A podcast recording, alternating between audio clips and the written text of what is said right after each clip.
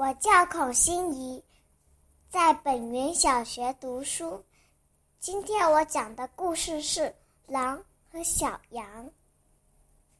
大热天，一只小羊在河边饮水，喝着喝着，一抬头，一只饿狼正在上游瞪着它。哼，你好大的胆子，用你的脏鼻子！把水给搅浑了，这还让我怎么喝？我看你是活的不耐烦了，想让我把你的脑袋拧下来。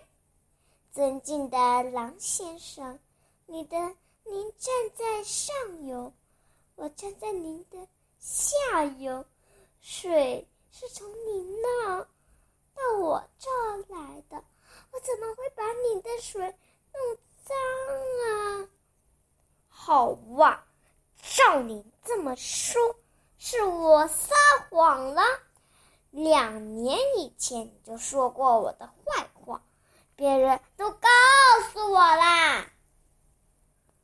可是狼先生，两年以前我还没有生下来呢，我现在。才只有一岁呀！少废话，不是你就是你哥哥，我我根本没有哥哥呀！不是你哥哥就是你爸爸，我非吃了你不可！